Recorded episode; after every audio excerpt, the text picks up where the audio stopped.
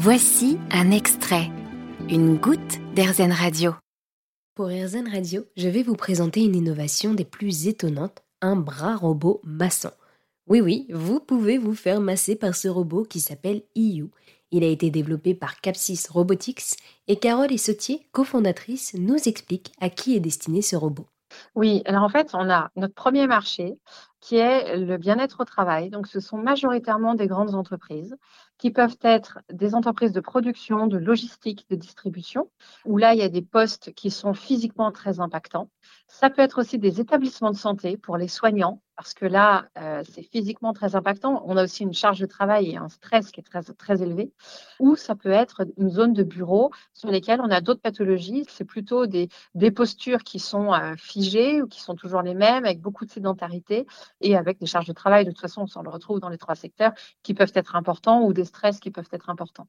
En fait, l'intérêt d'une solution comme, la nôtre, c'est de l'utiliser de manière régulière. C'est comme le sport. Si vous faites une séance de sport une fois tous les six mois, c'est agréable sur le moment, mais c'est pas ça qui va améliorer votre capital santé. Le massage, c'est pareil. Une séance tous les six mois, c'est très bien, c'est agréable, ça fait du bien, euh, voilà. Mais c'est pas ça qui durablement va modifier votre état de santé ou votre état de bien-être.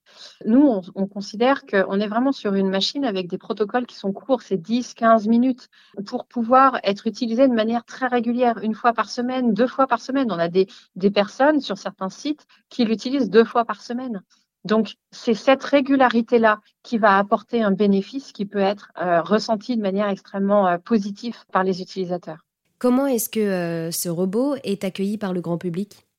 Écoutez, quand on intervient dans une entreprise, on a deux phases. On a la première phase de découverte euh, sur laquelle il va y avoir pas mal de scepticisme. Des gens qui, eux, sont au taquet parce qu'ils trouvent ça euh, super rigolo ils ont envie d'essayer. Et puis des gens qui sont euh, plutôt dans, dans, dans l'expectative de se dire mais ça va servir à rien, ça va être très mécanique. Et finalement, bah, en fait, ce qui se passe, c'est que la deuxième catégorie, ceux qui ont envie d'y aller euh, pour tester, pour voir ce que ça donne, bah, en fait, vont sur la table, ils testent, ils sont enchantés, ils en parlent à leurs collègues et ensuite ça fait tache d'huile.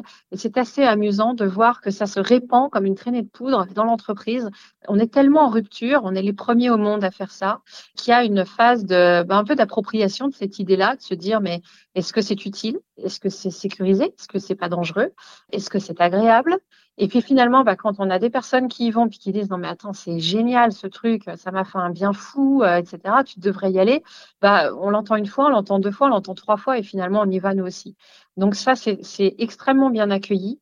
Une fois qu'on a passé cette phase-là, donc nous ce qu'on fait c'est des tests pilotes de deux mois ce qui nous permet pendant les trois premières semaines d'avoir une montée en charge du nombre d'utilisateurs et puis ensuite de permettre aux gens de l'utiliser une fois. C'est bien. En général, hein, c'est 98% des personnes redescendent de la table et disent c'était super, j'ai adoré ou j'ai aimé. Donc ça, c'est très bien mais ça pourrait être qu'un effet waouh, j'ai découvert un truc, c'était rigolo, c'est sympa et, merci, au revoir.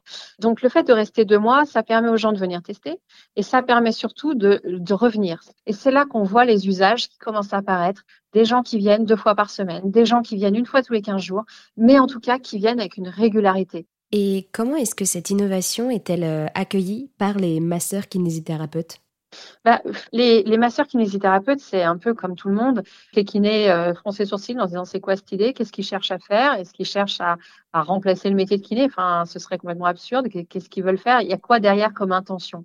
Et puis, à partir du moment où on commence à pouvoir expliquer la démarche et, euh, et à expliquer dans quelle intention on le fait justement et quels sont les usages qui sont ciblés, eh bien, on a une, une forte adhésion de la population masseur kinésithérapeute. Merci beaucoup, Carole. Avec votre bras robot massant, vous rendez donc accessible à tous le bien-être.